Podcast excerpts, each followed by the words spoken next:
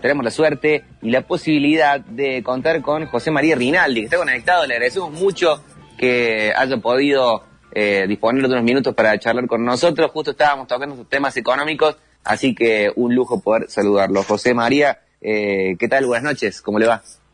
Hola, ¿qué tal? ¿Cómo, cómo están? Un gusto. Muy bien, muy bien, muy bien. Acá está el profe de Carqueve también conectado, nosotros de forma remota, pero con muchas preguntas. Justo estábamos hablando del tema del blue, acá no, no, nos mandaban mensajes preguntándonos que, cómo, cómo, veíamos esta, esta economía que, que vive estas tensiones con una moneda que no va por los canales oficiales, que podemos abrir la noche charlando un poco sobre eso. ¿Qué le parece? Me parece bien, pero aclarar una cosa, más allá de que, que sea un mercado ilegal en el cual se canalizan operaciones este, de tipo, para ser elegante, informales, eh, fruto principalmente de evasión de actividades ilícitas, esos, esos dólares los que hablan no están, porque es un mercado que prácticamente no opera. Entonces, ese valor de 183, de 180, de 175, en realidad no existen, porque no hay operación. El, el mercado, la definición básica de los, aquellos que han estudiado economía básica, Samuel, es el lugar donde se ofrece, el lugar ya no físico, sino pues abstracto, en que se reúnen oferentes y demandantes. Y acá no hay ni oferente, porque si vos vas a ofrecer los dólares, hay gente que le han llegado a ofrecer 120, cuando estaban en 170, y tampoco hay quien compre en 183, porque yo ese precio no voy a comprar. Entonces la operación no existe. Entonces se pone un, un, valor de mercado que es simbólico, con el cual se lo utiliza como un instrumento de presión política de los poderosos que reciben, que sí tienen ingresos en dólares, como los que recién mencionaban, las exportadoras, no nos olvidemos que 10 exportadoras de granos detentan el 90% del total de mercado, algunos sectores muy dominantes del mercado. De hecho, los cuatro, eh, cuatro directivos de IDEA en, el 56 coloquio dijeron el tipo de cambio está retrasado, cosa que es mentira econométrica y empíricamente, es mentira, lo, desafío a quien este, a quien quiera con datos econométricos y eh, análisis empírico a demostrar que nunca estuvo tan devaluado el peso, con lo cual no hay ningún retraso cambiario, pero estos pocos pícaros ambiciosos quieren forzar una devaluación, una corrida cambiaria que ya no se produce, porque nos estamos olvidando en que situaciones similares pero muy distintas, el Banco Central de Sturzenegger salió a ofrecer 800 millones, 500 millones por día. Eso no está ocurriendo. Es decir, por eso eh, la, la, carencia de, de, dólares, digamos, es mentira. la carencia existiría si salieran a dilapidar en un mercado inexistente. Ahora lo que existe es un mercado financiero, eh, que yo llamo el mercado de los ricos, por el cual se canalizan eh, las cuentas competentes de los operadores de bolsa, de las sociedades de valores que eh, abren cuenta para convertir pesos en dólares. Pero ahí van los ricos, ahí no van la la, clase media. Entonces la clase media puede ir al dólar de ahorro, que cada vez está más restringido. Los bancos extranjeros ahora ponen este, eh, requisitos de de, certificación de ingreso para acreditar solvencia y esas cosas, bloqueando las cuentas. Eh, y existe todo un gran manejo especulativo, pero en definitiva hay una movida política detrás de, todo esto que pretenden que los ricos sean cada vez más ricos. Miren, a partir del 10 de diciembre se comenzaron a lanzar profecías que pretendieron ser autocumplidas. La primera fue la devaluación, el mismo documento que ahora, que duró poco, no las medidas este, eh, de corte por el lado de la demanda, de características heterodoxas, se hicieron presentes. El, discurso del, 10 de diciembre en la Asamblea Legislativa fue, fue muy contundente y muy delineante. Prontamente tuvimos una pandemia y apareció otro cuco por esto de derramar gasto, en este caso sanitario y preventivo, que fue de la hiperinflación. Y se sacó nuevamente el, el monstruo de la hiperinflación que tampoco funcionó. También temprano, en abril, a mediados de, a, principios de abril, concretado más a mediados de abril, se abrieron las negociaciones por la deuda externa, entonces cambiaron la profecía por la del default.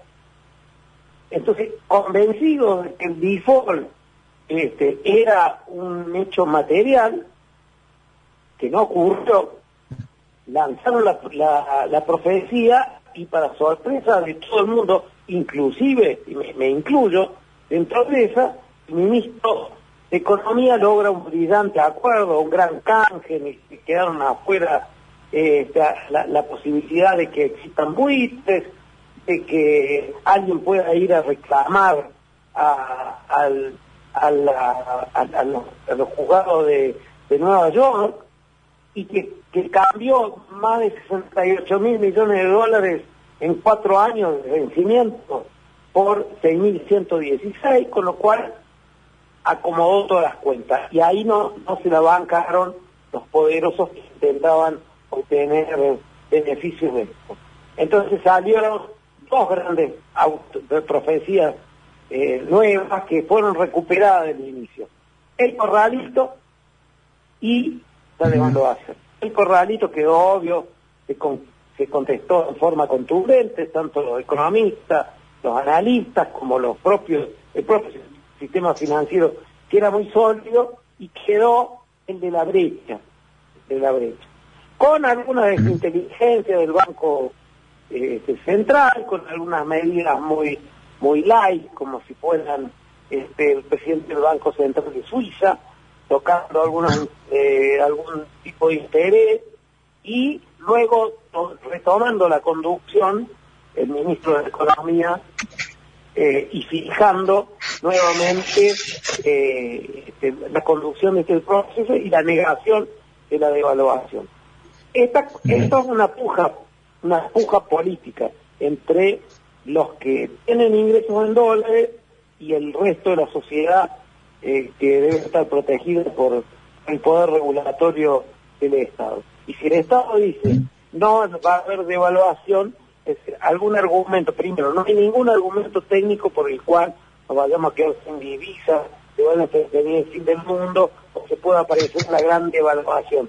Hay operadores políticos, hoy Loser, Loser eh, el, el cual fue llamado el enemigo eh, Argentina, cuando representaba el Fondo Monetario Internacional, dice el gobierno tiene que devaluar y llevar el dólar a 136.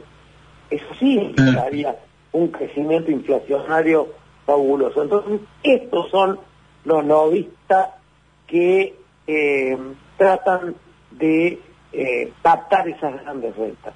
Por lo tanto, técnicamente, macroeconómicamente, no hay ningún indicador ni en el sistema financiero ni en el sistema bancario de que se pueda producir ningún tipo de corrida, porque no hay actividad, sencillamente por eso, porque el dólar a 183 tiene un valor simbólico y porque el contado con liqui es de los jugadores. Eh, le, hago eh, dos preguntitas en una eh, y le agradezco que, que, se haya hecho estos minutos porque, digamos, hay tanto ruido y esta brecha que está tan marcada empieza a paralizar a la gente o a querer correr, eh, a veces en, generar compras de cosas que no, son necesarias, pero como una forma de resguardar valor creyendo que se viene eh, una, una estampida de precios o una subida de precios. Entonces, primero, usted me confirma que esto en realidad es de los que tienen la posibilidad de tener ingreso en dólares que quieren no entrar al dólar oficial, sino que se devalúe y tener esta rentabilidad adicional algo que le pasó a Macri cuando dijo que la, había hecho un acuerdo con las cerealeras y que le iban a liquidar y no le liquidaron. Pasó al presidente que dijo que le sacaba, bajaba la retención en la cerealera y no pasó nada. Eso por un lado. Sí. Y por otro lado es, eh, en términos de economía, ¿no siente que hace falta como para los que trabajamos y, tenemos servicio como una, un direccionamiento, un paquete de medidas que, que cambie la visión de solamente ver el precio del blue y nos ponga en una dirección de, de, regla productiva más clara? Bueno, hay, hay varias partes de, la pregunta. Primero, esta, esta es una, una, una guerra de los muy, muy, muy ricos, es decir, una presión política de los, de los muy ricos que quieren ser más ricos. No los sectores mm. están los bienes transables y que piensan solo en ellos. Segundo, el resto es los que, los que siempre pierden. Y tercero, es el elemento inflacionario que lo plantean bien. ¿Por qué? ¿Por qué digo que Blue tiene un poder simbólico? Porque hay sectores que son muy dominantes, por ejemplo, la construcción. Si vos decís el cemento, a ver, ¿por qué aumenta el cemento? ¿Por qué aumentan los materiales de la construcción si yo no exporto eso? ¿Qué tiene que ver el blue o no blue con eso? Es porque hay dos oferentes. Yo te digo, ¿Por qué aumenta el, aluminio? Porque hay uno solo oferente, roca, Pekín. Mm. Es decir, si yo te digo por qué aumenta la cerveza, es porque hay dos embotelladoras. Entonces todo esto tipo de yo tengo ingresos en dólares. ¿Por qué? Porque me gusta que sea así y porque a mí nunca se reguló el Estado, ni con los Kirchner, ni menos con los Macri, ni con los anteriores, ni nunca con nadie. Entonces hay que recuperar el poder regulatorio del Estado el gobierno valora las reformas que ha hecho, pero todavía le falta. Le falta una Junta Nacional de Grano, le falta una Junta Nacional este, de Carne, le falta una Junta Nacional de Área, es decir, todos, todos elementos regulatorios que creó un gran conservador que era Federico Pinedo, abuelo de el, senador de Plom. Entonces, este, fueron cosas que se crearon en 1932, estoy hablando este, del siglo pasado, el principio del siglo pasado. Entonces, todas estas cosas son las que hay que reclamarlas y hay que hacerlas. Ahora, de ahí, el poder simbólico que vienen, vienen que todo el mundo haya corrimiento de los precios. ¿no? Si vos decir insumo de computación, electrónico, electrodoméstico. ¿Y por qué, lo, por qué lo aumentan si ellos importan con el dólar oficial? Porque hoy la venta de autos no tiene precio, se ha suspendido la venta de autos. ¿Por qué el mercado inmobiliario no tiene precio? Entonces, eh, ese es el tema que en definitiva termina constituyendo un efecto no colateral, directo sobre las clases de menores ingresos, sobre la clase media argentina, sobre la burguesía media argentina, que le saca la posibilidad de ahorro en dólares y culturalmente se anula no puede pensar. Entonces, en definitiva, esta es una guerra en que el común de la gente no está. Esta es una, una, una puja política en el que la mayoría de los mortales, más del 99%, no estamos. Entonces, todo es una gran cosa creada ya. Hoy, justamente, a través de un WhatsApp, este, con un amigo, me muestra eh, la, la, foto de TN de Gendarmería allanando eh, la City porteña por el Dollar Group. Resulta que la información de los diarios, de ámbito o cualquier diario más o menos serio, demuestra que el allanamiento era por lavado de dinero de un grupo este, delictivo entre bolivianos, peruanos y argentinos. Mira. a ese nivel, es cualquier cosa en la pantalla, que lo ponen en los medios dominantes, que lo ponen en la radio del taxi, y la, el común de la gente, vos subes un taxi y te dicen, te hablan del terraplanismo, o sea, a ese nivel. Es decir, se instalan lo absurdo y lo irracional. Por eso, debatámoslo científicamente debatámoslo de la perspectiva de la academia, que siempre es lo último que queda y que siempre es lo más creíble, y seamos un poco serios. Por eso, si alguien dice el tipo de cambio está retrasado, bueno, yo le ofrezco eh, econométrica, empíricamente, con un, con un pizarrón y una tiza, que alguien me demuestre eso. Y yo cedo todos mis bienes, que alguien me puede demostrar económicamente algo de eso. Está con nosotros José María Rinaldi, el economista, charlando extensamente acá en la noche. José María, eh, te agradecemos muchísimo la charla, siempre sos muy amable con nosotros en, en prestarte para, para, bueno, tocar todos estos temas que son recontra importantes y, y poder también tener una mirada más abarcativa de las cosas y no los titulares con lo que por ahí eh, muchos nos terminamos contaminando en la información. Eh, yo, gracias por, por, permitirme ejercer mi, mi actividad que más me gusta, que es la, docencia. Esto es docencia. Yo, y, profe, y, lo comprometemos a... Ahora nos hemos quedado sin tiempo, pero para, para ver por dónde cree que pasarían las medidas que habría que tomar para, para que lo productivo empiece a traccionar, ¿no? Para que el 98% que no está dependiendo de la cotización del dólar eh, empiece a encaminarse y, ya, ya lo vamos comprometiendo para cuando tenga uno más tiempo. Cuando quieran, pero eh, yo aprendí a ser un respetuoso, no admirador, pero sí un respetuoso eh, analista de, del ministro de Economía, que vuelvo a repetirme, me sorprendió la renegociación de la deuda. Yo no creo que la firmeza del Ministerio de Economía en cuanto al hecho de que no va a haber devaluación eh, pueda ser hecho desde una perspectiva eh, puramente informativa, puramente marketingera. Este, creo que el ministro maneja información, así como la renegociación de la deuda manejaba información que nosotros no, no conocíamos.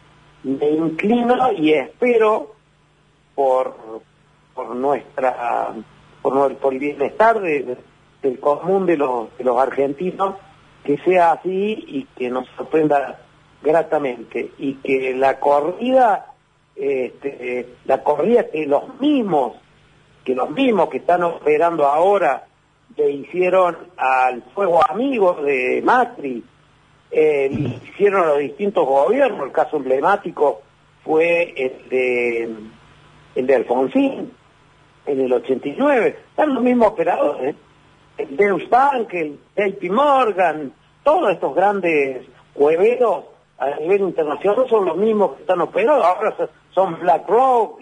¿Por, ¿Por qué? Porque dicen nosotros somos prisioneros de la inversión en, en pesos porque no no la pudimos jugar antes con el gobierno de Macri, por eso le hicimos la, corrida a él. Esto es dicho por el presidente, el representante de JP Morgan, eh, Facundo este, Gómez Minujín, eh, en en noviembre de 1917. Dijo, si no hacen el ajuste, el mercado le va a pasar la factura. Y en marzo del 2018 se generaron la primera corrida. Entonces, a, sus propios amigos, a la gente del riñón, al el ministro del JP Morgan, y después el ministro siguiente fue el Deutsche Bank. Entonces, todos estos, eh, toda esta, esta laca parasitaria que no produce nada, y que generan burbuja y, son destructores de riqueza, eh, realmente algún día tendrán que demostrar. Esperemos que la firmeza del Estado se imponga, ya que en ello está representado la voluntad común de los argentinos. Ahí está el profe Rienli. ¿Sabe qué, profe? Y eh, bueno, a manera de cierre, eh, a continuación viene el programa Cualquiera, es, su nombre, un programa que está cumpliendo eh, 20 años en el aire, y lo conduce Carlos Julio Carballo, que le manda muchos saludos porque fue su alumno. Sí, Carlos Julio, tengo un gran cariño por él y una gran admiración y, compartíamos algunos gustos musicales también, Carlos. Ah, muy bien. Ah, mire qué bien. Muchas gracias, profesor. para él. Muchas gracias, le, le mandamos un saludo grande a usted también. Muchas gracias. Hasta siempre. Buenas noches.